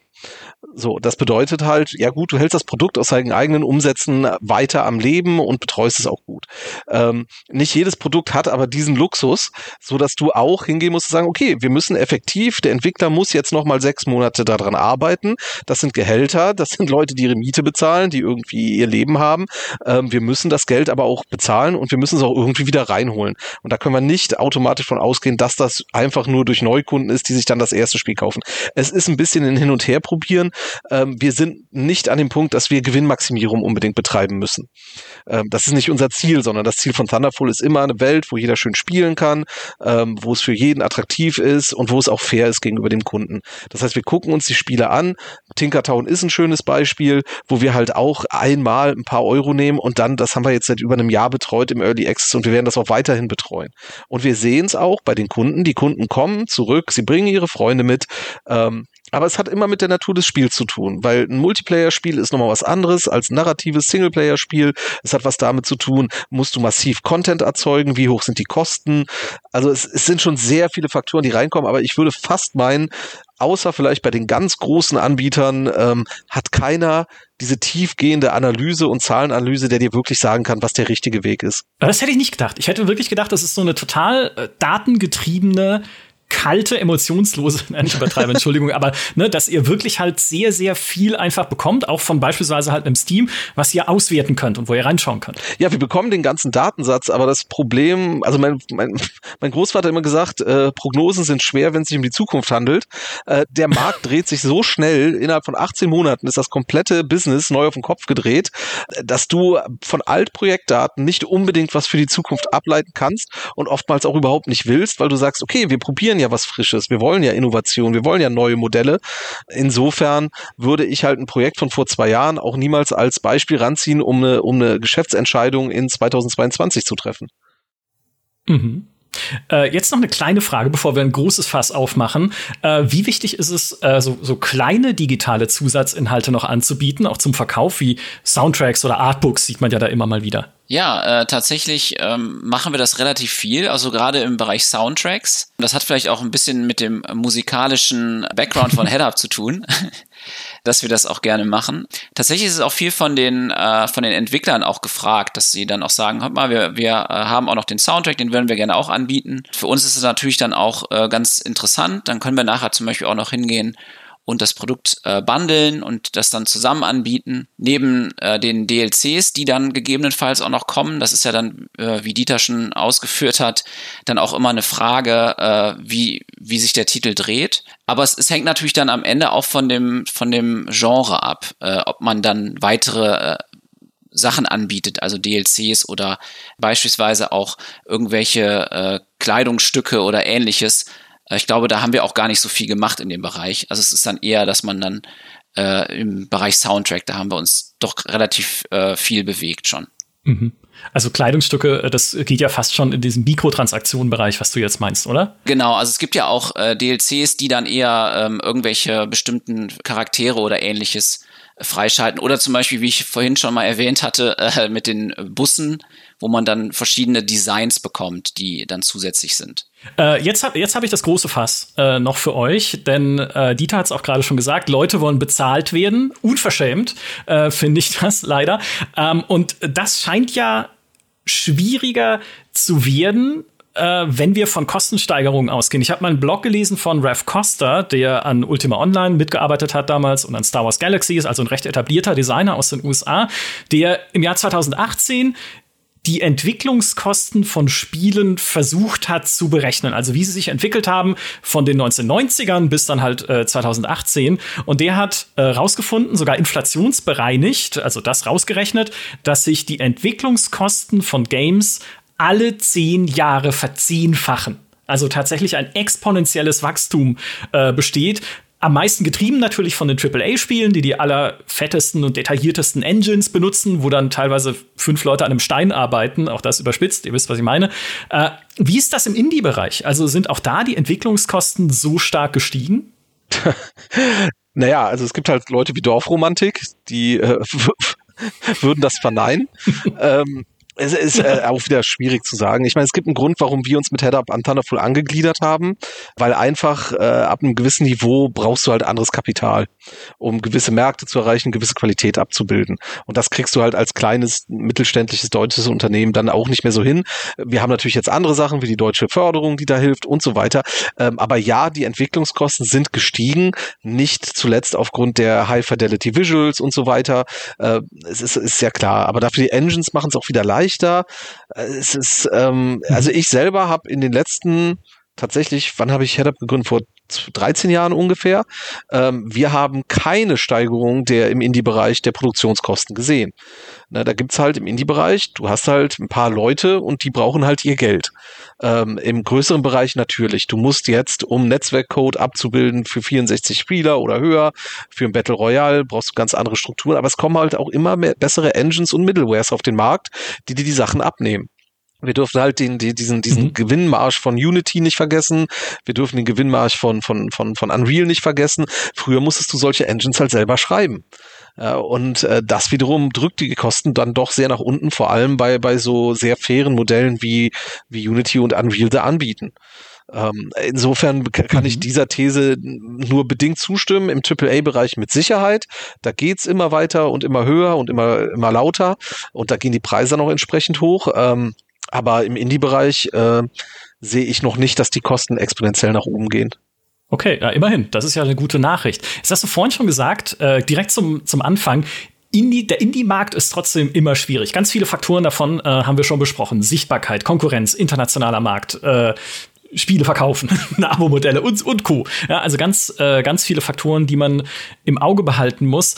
Ähm, was ich gerne fragen würde, ist, es gibt ja immer wieder Überraschungshits, die aus dem Nichts kommen, gerade vom Indie-Markt. Äh, damals schon Minecraft, jetzt zuletzt beispielsweise sowas wie, wie Valheim, hinter dem natürlich die Embracer Group steht, also jetzt nicht Indie, keine Indie-Gruppe, nein, also Embracer ist riesig, aber von einem ganz kleinen Team, dann gepublished von Coffee Stain oder auch sowas wie ein City Skylines in Finnland entwickelt, dann von Paradox gepublished. Also Spiele, die eigentlich bei kleinen Studios entstanden sind, dann aber wirklich zu Millionen Sellern geworden sind. Und ihr hattet das ja bei Headup beispielsweise auch mit Bridge Constructor, waren übrigens ein riesen Bridge Constructor Fan, super tolle Serie, ich liebe es einfach, äh, diese Brücken zu bauen. Ist Indie-Publishing immer auch ein bisschen Hoffen auf den Überraschungshit? Ähm, ja, aber es ist vor allem konservative Berechnung immer so ein bisschen das Problem. Du musst halt so rechnen, dass du sagst, okay, wie kriegen wir es auf so einen Return of Invest, ähm, also auf so eine Umsatzrendite, dass zum Schluss niemand Geld verloren hat. Du hoffst darauf, dass es natürlich ein Hit wird, aber das ist nicht planbar. Ähm, deswegen nennt sich der Überraschungshit. Also äh, es überrascht einen dann auch selber. Ähm, ich, ich würde sagen, natürlich ist das immer die Hoffnung, aber wenn du dich als Studio aufstellst, dann sind die Fragen, die du dir stellen musst, gerade als neues Studio ganz anders. Die sind, ich muss schon wissen, was passiert, wenn mein erstes Spiel kein Hit ist. Ich brauche schon einen mhm. Plan für das Projekt danach. Ich brauche schon einen Partner für das Projekt danach. Ich brauche auch schon eine Finanzierung für das Projekt danach, weil ich habe so viele talentierte Studios dann tatsächlich gegen die Wand fahren sehen, weil sie einfach gedacht haben, sie bringen ihr Spiel raus und dann kommt das Geld und das stimmt einfach nicht. Und selbst wenn das Geld kommt, dann kommt es erst mal ein paar Monate später, weil es natürlich natürlich auch nochmal Zahlungsläufe geht. Und wenn ein Studio darauf nicht eingestellt ist von Anfang an, dann hat es ein Problem. Ähm, dieses Hoffen auf den Indie-Hit, das haben wir schon sehr lange versucht, unseren Partnern abzugewöhnen. Ähm, du kriegst halt Pitches und dann sagt jemand, ja gut, und mein Spiel ist ein bisschen wie StarCraft und wenn ich nur ein Prozent der Umsätze von StarCraft mache und das ist ja nicht so viel, ja, dann rentiert sich das mit 300 Prozent Umsatzrendite. Und äh, das ist aber eine Milchmädchenrechnung, es funktioniert so nicht. Äh, warum nicht? Also das ist ja, weil ihr könnt natürlich dann sehen, äh, wie gut ist das Spiel, ne? Also jetzt mal äh, unabhängig aber von der Qualität macht ihr dann äh, trotzdem nicht so eine Art Talent-Scouting, wo ihr tatsächlich schaut, okay, welche der Spiele, jetzt gerade auch nicht äh, oder gerade die, die bei euren externen Partnern dann entstehen, welche hätten denn das Potenzial in irgendeinem Bereich halt so einzuschlagen, wie diese Überraschungshits, die wir nun mal sehen? Doch, natürlich. Das ist, das, das ist vornehmlich die Sache des Scoutings. Jedes Spiel, also ich kann dir bei wirklich, wie viel haben wir, ich glaube, wir haben 127 Spiele gepublished über zehn Jahre. Ich kann dir bei jedem einzelnen Spiel sagen, warum ich denke, dass es was Besonderes ist, aber ob das dann nachher der Endkunde genauso sieht oder ob wir den Endkunden überhaupt erreichen. Ähm, es kann sein, dass einfach an mhm. dem Tag ein Cyberpunk-Announcement kommt und dann bist du PR-seitig tot. Ja, du kannst einfach nicht, ja. es gibt Sachen, die sind nicht planbar und du hast auch nicht das Budget als Indie, dich über dieses, über dieses Rauschen hinüberzusetzen. Das heißt, ähm, das ist halt die, die große Challenge im Indie-Markt, ist ja generell die Aufmerksamkeit zu erregen da draußen. Aber ähm, natürlich ist jedes Scouting immer begleitet von, wir versuchen nicht ein MeToo-Produkt zu finden, ähm, sondern wir versuchen was zu finden, was aus der Masse heraussticht, was die Chance hat, dass die Leute darüber reden, dass sie es aufregend finden. Ob das immer gelingt, sei mal dahingestellt. Ähm, es ist aber schon interessant. Oder man geht halt in eine sehr klare Zielgruppe, wie zum Beispiel, wir machen jetzt Crowns and Pawns. Das ist ein ganz traditionelles, wunderschönes Point-and-Click-Adventure. Da gehst du halt anders ran und sagst, okay, die Qualität muss es tragen. Da rechnet keiner mit dem Riesen-Hit, aber man rechnet mit einem guten, gesunden Grundrauschen, weil man seine Zielgruppe gut einschätzen kann. Mhm. Was ist der schlimmste Pitch, den du je bekommen hast? Der schlimmste Pitch. Auweia. Also jetzt, äh, ich meine, wir kriegen, wir kriegen pro Woche an die 200 Pitches. Insofern What? ist das ganz, ja, ja, das ist, wir kriegen unglaublich wow. viel. Aber ähm, also der, der schlimmste Pitch, ganz schwierig. Ich habe so viele schlechte Pitches in meinem Leben gesehen. Okay. Ja, also ich, ich überlege gerade, also am schlimm finde ich wirklich immer die Leute, die sagen, mein Spiel ist wie eine Mischung aus Call of Duty und World of Warcraft. Das ist tatsächlich was, was man öfters mal liest. Also überambitionierte Pitches ist was, wo ich ganz, ganz, also wenn jemand sich schon selber falsch einschätzt. Ich habe sehr gute Pitches bekommen, an die erinnere ich mich, an die schlechten erinnere ich mich nicht mehr. Okay, ist aber ein gutes Zeichen. Man verdrängt ja auch oft irgendwie Trauma und sowas. Genau. Und äh, ich, ich denke, das ist auch was, was wir oft sehen, gerade bei erfolgreichen Spielen, steckt eher eine puristische Idee dahinter. Du hast gerade Dorfromantik erwähnt. Es ist ja eine Wund also das, puristischer geht's ja fast nicht, was Game Design angeht. Trotzdem halt ein wundervolles Spiel und dann lieber wenn man vielleicht auch den ersten Pitch macht, nicht zu kompliziert denken. Das hört man ja auch oft. Zwei letzte Themengebiete gibt es noch. Ähm, das eine ist Mobile. Auch ihr habt ja vorhin schon, äh, Julian hat es auch erzählt, äh, erwähnt, dass ihr auch im Mobile-Bereich aktiv seid. Äh, Thunderful hat letztes Jahr auch ein Mobile-Studio aus Schweden übernommen, nämlich Early Morning Games. Kann man es sich heutzutage überhaupt noch leisten, gerade als Indie-Publisher, also so in dem Bereich, in dem ihr tätig seid, keine Mobile-Spiele zu machen, zu sagen, auf den Markt verzichte ich komplett? Ja. okay. Also wir, wir, wir, ja, wir, wir hatten ja eine ganz große Zeit, wo wir sehr viel Mobile gemacht haben. Jetzt machen wir aufgrund der, ich meine, der Premium-Markt, wir machen halt Premium. Der Premium-Markt auf Mobile ist halt winzig klein geworden mittlerweile. Äh, Free-to-Play hat völlig überholt und wir kommen jetzt wieder über Apple Arcade und Google Play Pass und solche Sachen rein. Ähm, um, um zu gucken, äh, ist da wieder ein Markt. Aber der Premium-Mobile-Markt ist wirklich so, dass wir eine Zeit lang gesagt haben, so, das macht jetzt auch keinen Sinn mehr. Es gab ein paar wunderschöne Ausnahmen, wie zum Beispiel Trüberbrook ging auf Mobile sehr gut mhm. und The Inner World lief auf Mobile 1 und 2 liefen halt sehr gut. Aber es waren auch viele Sachen, wo wir gesagt haben, mh, hm, okay, das, äh, nee, das hat jetzt die Arbeit leider überhaupt nicht mehr eingespielt, die wir reingesteckt haben. Ähm, also für mich ist Mobile tatsächlich ist nicht der Hauptaugenmerk des Marktes. Ja, vielleicht dazu noch, ähm, also für uns ist es halt auch immer wichtig, dass wir schauen, wenn wir einen Titel angeboten bekommen, dass wir halt auch in der Lage sind, den auf möglichst vielen Plattformen äh, rauszustellen. Und dann Trüberburg ist ein sehr, sehr, sehr schönes Beispiel. Den haben wir erst auf PC und Konsole gelauncht und dann haben wir den noch auf Mobile ähm, ähm, quasi äh, veröffentlicht und das haben wir dann auch in-house, haben wir das dann auch äh, äh, umgesetzt und äh, da war es auch so, da haben wir auch sehr viel äh, Support bekommen von Apple und da war auch, auch Interesse da, die Story zu erzählen und da war es halt auch so ein bisschen Nische, weil der Titel natürlich auch so ein bisschen, ja, äh, gestrahlt hat über diese Assets, die benutzt worden sind. Also da wurde ja quasi das, das Studio beziehungsweise äh, BTF, also Bild- und Tonfabrik, hat ja die ganzen Settings selbst gebaut und die dann ins Spiel eingebaut. Das konnte man natürlich auch als, als Story dann auch verkaufen. Und da, das hat nochmal noch mal einen ganz anderen Unterschied gemacht bei Mobile, weil man natürlich dann auch anders an die Partner herantreten konnte. Und man kann auch frühzeitig schon anklopfen äh, ob das interessant ist für Mobile. Also gerade bei beispielsweise bei Apple, ob dann, ob es überhaupt Sinn macht, das umzusetzen. Mhm. Das, das finde ich sehr spannend, weil dann macht ihr ja quasi gegenüber den äh, Plattformen und in dem Fall halt gegenüber den Mobile-Plattformen, Google, Apple, dasselbe, was wir auch machen als Journalisten gegenüber unserer Zielgruppe und den Leuten, die uns jetzt gerade hören, nämlich zu schauen, wo ist die Geschichte? Was ist das Besondere? Warum sollte euch gerade dieses Spiel in diesem, in dieser Flutwelle, ne, Dieter hat es ja auch gerade gesagt, aus Free-to-Play-Spielen, die halt über die Mobile-Märkte überfluten, warum sollte gerade das euch interessieren? Und dann hören die euch tatsächlich zu? Also es, gibt dann wirklich auch Interesse seitens jetzt beispielsweise Apple, dass man sagt, hey, wir, ja, klar, wir suchen was Besonderes? Ja, also wir haben, ähm, ich nehme als ein Beispiel, wir haben letztes Jahr ähm, mit einem Entwickler zusammengearbeitet, äh, ein farbiger Entwickler aus Detroit, ähm, für ein Spiel namens Never Yield.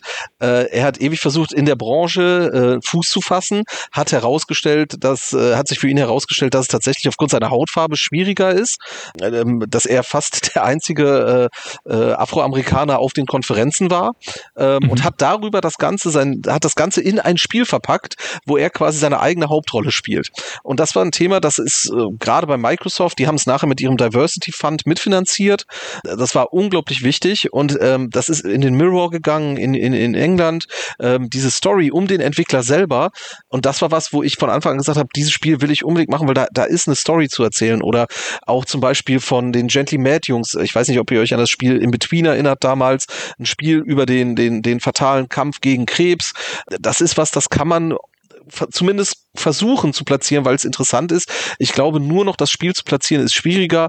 Oftmals ist es die Geschichte des Entwicklers dahinter, die Geschichte, wie das Spiel zustande gekommen ist ähm, oder äh, politische Entwicklungen, die gleichzeitig passieren. Spiele sind ja viel mehr als einfach nur dieser Eskapismus in digitale Welten. Das ist ja mittlerweile wirklich ein Kulturgut und ähm, da gibt es so viele spannende Geschichten drumherum zu erzählen. Und ja, das ist das, das Allertreibendste, wonach wir immer gucken. Und da vielleicht noch kurz zu dann, äh, also gerade die, äh, für mich jetzt im Sales-Bereich ist es halt auch wichtig, wenn ich, wenn ich jetzt in den Bereich gehe, dass ich halt ein, ein Sale aufsetzen möchte, ein Publishing oder auch ein Geburtstagssale. Wir hatten ja äh, vor zwei Jahren unseren zehnten Geburtstag bei HeadUp. Und das ist natürlich ein, eine schöne Aufmachung, dass man halt sagt, hey, wir feiern unseren Geburtstag, wir würden das gerne mit einer schönen Geschichte verbinden und dann auch entsprechend vielleicht was, so ein Goodie mit rausgeben. Und da komme ich natürlich dann auch viel weiter mit, als wenn ich jetzt einfach nur einen Discount-Sticker auf ein Produkt packe äh, wenn ich auch eine Geschichte dazu habe, die auch in irgendeiner Form äh, interessant ist und ähm, ja auch glaubwürdig ist. Ja. Äh, ich könnte das nicht mehr unterschreiben, äh, weil es auch vieles äh, reflektiert, was wir einfach in unserer Arbeit machen. Ne? Also wenn mir auch jemand beispielsweise ne, in der PR oder im Marketing erklären kann, was denn das Besondere und das, ja, das Wichtige an einem Spiel ist, ist es immer einfacher, dann auch uns irgendwie loszueisen von den 4000 anderen Themen, um die wir gerade kreisen, um dann zu gucken, okay, vielleicht können wir da auch mal was dazu machen. In wo auch immer dann, vielleicht können wir im Podcast drüber reden, vielleicht können wir äh, mal ein Video drüber machen, vielleicht können wir es mal als Artikel vorstellen, aber Hauptsache, ich verstehe irgendwie, warum das für meine Zielgruppe irgendwie was Cooles sein könnte. Also, hey, komplett d'accord, finde ich super. Eine Frage noch zum Mobile-Markt. Denn du hast gerade gesagt, der Paid, also der Bezahlspielemarkt auf Mobile ist sehr klein. Ich würde fast sagen, der ist jetzt, also der ist fast schon ein Zombie, wie er da wandelt, weil es einfach so viele Free-to-Play-Spiele gibt auf Mobile und weil dieser Markt eigentlich fest davon ausgeht, dass ein neues Mobile-Spiel gratis zu sein hat und dann finanziert es über Mikrotransaktionen. Sind so Free-to-Play-Mobile-Spiele für euch gar kein Thema? Oft probiert, oft gescheitert. Es stimmt aber nur bedingt. Wir haben ja mit Thunderful vor kurzem Early Morning Studio akquiriert, ähm, beziehungsweise die haben sich der Gruppe angeschlossen und das ist ein reines Free-to-Play-Studio. Ich selber halte Free-to-Play für unglaublich attraktiv, weil es die kleinstmögliche Einstiegshürde für die Kunden ist. Das heißt, es ist eigentlich die breiteste Form der Demo, die du bieten kannst. Ähm, und wenn es äh, nicht amoralisch monetarisiert wird, finde ich das Modell fantastisch. Jetzt ist rein persönlicher Gusto bei mir. Also diese Spiele sind für uns interessant, sind bei Thunderful aber momentan in einer anderen Abteilung beziehungsweise in einer anderen Tochterfirma aufgehängt. Ähm, wie das auf lange Sicht ähm, zusammenläuft, wird man sehen. Das sind natürlich so strategische Entscheidungen, wo liegt das Publishing für was und so weiter. Aber grundsätzlich bin ich, bin ich hoch daran interessiert. Ich finde manche Spiele free, im Free-to-Play-Bereich finde ich persönlich wunderbar. Ja, definitiv. Und ist das auch ein bisschen dann ein äh, so ein Reinspüren in diesen, naja, ich nenne ihn mal Service-Game-Bereich. Ne? Man sagt ja auch, so wie beispielsweise Spiele wie Hearthstone entstanden sind. Ich kann den Namen nicht richtig aussprechen. Das Kartenspiel ja, von Blizzard. Ne? Also fang klein an. Und wenn es erfolgreich ist, bau es aus. Ist das auch für euch, wird das auch für euch wichtiger, halt zu gucken, okay, wie kann ich irgendwie, wir haben vorhin von puristischem Design gesprochen, ne? wie kann ich irgendwie eine kleine, coole Idee finden, dann erstmal ausprobieren, was ja bei Free-to-Play, ne, du sagst es, viel einfacher ist, weil genau. ganz viele Leute es einfach kostenlos spielen können. Und dann, wenn es einschlägt und ich sehe gute Zahlen, das dann größer zu machen und weiter auszubauen. Ja, auch wieder ja und nein. Es ist halt, was du halt bei Free-to-Play machst, ist, also jetzt mal klassisch gesagt, ist, du investierst nur 30 Prozent deines geplanten Budgets, gehst gehst dann im Softlaunch in bestimmte Märkte rein, um zu testen, um die sogenannten KPIs, die Key Performance Indicators halt, äh, gerade zu ziehen, um zu sehen, okay, die Retention stimmt und die, was gibt's da alles für Wörter, DAO und MAU und äh, der ganze Kram. Ähm, auf jeden Fall, du ziehst erstmal deine Grundwerte korrekt, bevor du das Spiel wirklich in den Markt bringst. Ähm, insofern, ja, ist interessant, weil du kannst mit kleinerem Investment schon ähm, deine, deine Ideen ausprobieren und gucken, äh, ist das Projekt, ich meine, wir nennen das Sticky. Äh, also wie ist die Stickiness, bleibt bleibt's im Markt hängen. Ähm, auf der anderen Seite, wenn du wirklich mitspielen willst, dann kämpfst du natürlich gegen Giganten wie Supercell, Tencent und so weiter, die seit Jahren die, die Free-to-Play-Charts dominieren, äh, plus gegen die AAAs, die jetzt mit großen Lizenzen reinkommen, wie in Assassin's Creed und so weiter. Und um dich in den Charts dann hochzuwerben, müsstest du halt allein in der ersten Woche mehr Budget einsetzen, als wir auf ein komplettes Produkt setzen, auf die Gesamtzeit der Kampagne. Das heißt, du musst halt für eine halbe Million eine Boost-Kampagne machen, um dich über Anzeigen nach oben zu pushen. Und du konkurrierst natürlich gegen Firmen, und da hole ich jetzt vielleicht ein bisschen weit aus, die können ihre Spieler von einem Free-to-Play-Spiel ins nächste bewerben ohne Mehrkosten. Das heißt, wenn ich für einen Kunden in der Werbung, weiß ich nicht, fünf Euro bezahle ähm, oder 20 Euro bezahle, dann bezahlt das andere Studio zwar auch die 20 Euro, aber sie schieben diesen Kunden durch eigene Produktwerbung in den eigenen Produkten über vier Produkte, sodass der Werbekostenfaktor quasi nur ein Viertel von dem ist, was ich an den Markt legen muss, wodurch natürlich ein Wettbewerbsnachteil gegeben ist. Also da kommen ganz, ganz viele Gedanken rein in Free-to-Play-Markt. Grundsätzlich ja, es ist sexy, dass man halt Sachen ausprobieren kann mit kleinerem Budget, aber um wirklich im Free-to-Play-Markt signifikant mitzuspielen, da spielst du natürlich auf allerhöchstem Niveau mittlerweile. Mhm. Um äh, eine kurze Erklärung dann noch mitzuschieben, äh, Mau und DAO, weil du es gerade erwähnt hast, sind die Monthly Active Users und die Daily Active Users, also wie viele Leute spielen das täglich und wie viele Leute spielen das im Monat, vielleicht für alle, die diese Begriffe nicht kennen. Und diese, dieser Anzeigenpunkt, auf den würde ich jetzt nicht so groß weiter ausführen, aber der ist eine enorm spannende Entwicklung gerade, weil wir sehen, dass äh, große Publishing Studios oder große Publisher gerade im Mobile Free-to-Play-Bereich jetzt auch anfangen, sich eigene Ad-Netzwerke einzukaufen. Singa hat das beispielsweise gemacht und ein Ad-Netzwerk übernommen im Jahr 2021, bevor sie dann Anfang dieses Jahres von Take-Two übernommen wurden. Und dieses eigene Ad-Netzwerk hat natürlich den Vorteil, dass ich vereinfacht gesagt nicht mal mehr jemanden bezahlen muss, um Anzeigen schalten zu können für andere von meinen Spielen in meinem eigenen Spiel. Also, ne, äh, wenn dir dieses Spiel gefällt, dann spiel doch auch meine vier anderen Strategiespiele. Ganz äh, spannende Branchenentwicklung ähm, im größeren Betrachtung. Ja, ich meine, es gab ja vor, vor, nicht vor kurzem, sondern vor ein paar Jahren, was war die Übernahme von King.com? Durch, mhm. äh, war das Activision oder war es EA? Ich weiß ja. nicht mehr. Activision. Activision. Äh, mir hat mal jemand tatsächlich vorgerechnet, dass der, dieser, die hatten ja im Prinzip nur ein Spiel. Ähm, aber dass das wirklich rein rechnerisch Sinn macht, weil du dir so einen hohen Kundenstamm kaufst, schon an Installbase, dem du deine eigenen Produkte nochmal gegenvermarkten kannst, deine anderen, dass es tatsächlich ein guter unternehmerischer Deal ist. Ähm, und da, das ist halt echt faszinierend. Ja, äh, um noch ganz kurz bei diesem Free-to-Play-Thema zu bleiben, ne? auch gerade wenn ihr Indie-Publishing macht, wie verlockend ist es denn manchmal zu sagen, wir packen in diese Indie-Spiele noch einen Ingame-Store mit rein und dann kann ich da halt Kostüme kaufen oder neue Helme für Lonely Mountains Downhill oder sowas. Weil theoretisch wäre es doch eigentlich, also ich will nicht sagen eine Goldgrube, aber dann könntet ihr zumindest halt noch ein bisschen mehr Geld verdienen mit dem Spiel. Ist es was, was euch interessiert oder sagt ihr, nee, lieber nicht? Machen wir nicht. Das ist ja auch aufgrund der, der Historie, auf welchen Plattformen wir ausrollen. Es bieten ja alle Partner schon äh, im Prinzip das an über ihre Systeme. Das heißt, dass wir selber technisch so eine Lösung entwickeln, wird nicht passieren. Dass man mal in einem Spiel einen DLC hat, den man im Spiel direkt kaufen kann, das ist eher eine Convenience-Sache. Aber wir docken uns da an die, an die Lösung der Partner an.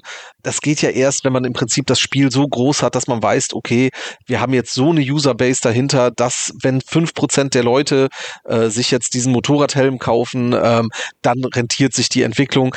Da sind wir aber mit den Produkten noch nicht in der Größe. Wir haben zwar hohe Installbase auf vielen Titeln, ähm, aber wir gucken im Moment, ich meine, ihr müsst euch vorstellen, wir sind vor einem Jahr an die Börse gegangen, also im Dezember 20, uh, was war es, 20. Ähm, mhm. Jetzt stellt sich die Firma gerade aus, es passiert unglaublich viel. Wir haben Kapital vom Markt eingesammelt. Da kommen fantastische, wirklich große Projekte auch. Da ist jetzt nicht gerade der Ingame Store im Indie-Produkt gerade unser Fokus. Ja, und klar, natürlich, so ein Ubisoft kann sich, äh, weil sie eh schon wissen, dass sich Assassin's Creed millionenfach verkauft, dann ja auch viel eher erlauben, sage ich mal, sowas einzubauen wie so ein Spielzeitersparnis, äh, Kaufitem, ne, überspringe die ersten 30 Stunden und sei direkt High-Level, als wenn man sagt, okay, äh, wir haben diese Zielgruppe in der Form gar nicht in einzelnen Spielen. Genau. Ganz, ganz klar. Julian, gerade für dich als jemand, der mit Geld zu tun hat, und jetzt haben wir das letzte und äh, schlimmste Schlagwort, das es gibt. Wie toll wäre es denn, NFTs zu verkaufen? in, in euren Spielen. Außer dass Steam es nicht haben möchte, weil Steam sagt ja, hey, nee, Blockchain wollen wir nicht, weil Gabe Newell gerade auch ein Interview gegeben hat, äh, ja, da wurde oft betrogen und da haben wir schlechte Erfahrungen gemacht, deswegen wollen wir es auf Steam nicht. Aber hey, NFT-Helme für Lonely Mountain Downhill. Also ich glaube, also von, von meiner Warte aus, da gibt's gar kein Interesse. Ich glaube, da kann der Dieter vielleicht noch ein, zwei Sachen zu sagen. Für mich jetzt, äh, das nachher in die Vermarktung, in irgendeiner, irgendwie in der Vermarktung auch tatsächlich auch ankündigen oder verkaufen zu wollen, das wäre schon sehr, sehr schwierig. Also das könnte ich mir so jetzt nicht vorstellen. Also bevor ich, ich muss sagen, das ist jetzt persönliche Meinung. Ich kann ehrlich sagen, bei Thunderful ist das Thema tatsächlich nicht mal Gegenstand der Diskussion. Das heißt, wir haben dieses Thema als Gruppe noch überhaupt nicht, äh, noch nicht angesprochen. Ähm, in, insofern möchte ich hier nicht den, den Team 17 Fall hervorrufen. Ich persönlich halte NFTs, wenn sie moralisch gut umgesetzt werden, für sehr interessant. Ich bin halt ein alter Grinder in Spielen wie Diablo und so weiter. Äh, wenn ich mir vorstelle, dass ich in einem Spiel eigene Inhalte schaffe und damit kann ich auch von meinen Freunden angeben, weil niemand anderes das hat und es ist nachweisbar das Original, finde ich grundsätzlich kein amoralisches Ding. Für die Thunderful Group als solches ist es kein Thema und ist im Moment auch nicht Teil unserer, unserer Geschäftsstrategie. Es ist halt, es ist da nur eine Medienform, mal wieder. Die kann gut eingesetzt werden, die kann schlecht eingesetzt werden. Man wird sehen, wo das hinläuft. Ähm, ich selber finde es spannend als Thema, genau wie die Blockchain spannend ist, aber es ist ja nur ein Medium und äh, es kommt darauf an, was die Leute daraus machen. Da noch kurz zum Kontext. Äh, Team 17 wollte NFTs verkaufen auf Basis von Worms, ne, von der Würmer-Multiplayer-Spielserie und haben das nur 48 Stunden nach Bekanntgabe des Plans dann wieder zurückgenommen, weil sie gesehen haben, äh, es gab Kritik und vielleicht war es jetzt noch nicht die allerbeste Idee. Aber klar, gut, wer weiß, was noch kommt, ne? wenn das Metaverse dann da ist, dann wird alles noch mal anders. Aber darüber reden wir an anderer Stelle, weil das Fass mache ich mit euch nicht mehr auf. Ihr wollt auch euren Abend genießen. Vielen, vielen Dank, Julian, und vielen Dank, Dieter, für diese spannenden Einblicke in so die die, Gedächt äh, die, die Gedächtniswelt, nein, die, die Gedanken und die Dinge, die einen Publisher umtreiben, auch gerade im Indie-Bereich. Ich hoffe, ihr alle dort draußen habt jetzt ein etwas besseres Verständnis insgesamt für diesen Komplex. Wie verdiene ich mit Spielen Geld? Wie wichtig sind denn die Plattformen? Wie wichtig sind Sales? Wie wichtig ist der internationale Markt und so weiter? Ähm, ich fand es sehr spannend. Ich habe viel gelernt. Ich sage nochmals vielen Dank und natürlich auch vielen Dank an alle, die uns heute zugehört haben. Macht's gut. Bis zum nächsten Mal. Tschüss. Ihr dürft auch noch Tschüss sagen. Achso, ja, sag gerne Tschüss. Tschüss. Ah, tschüss und sehr gerne und tschüss.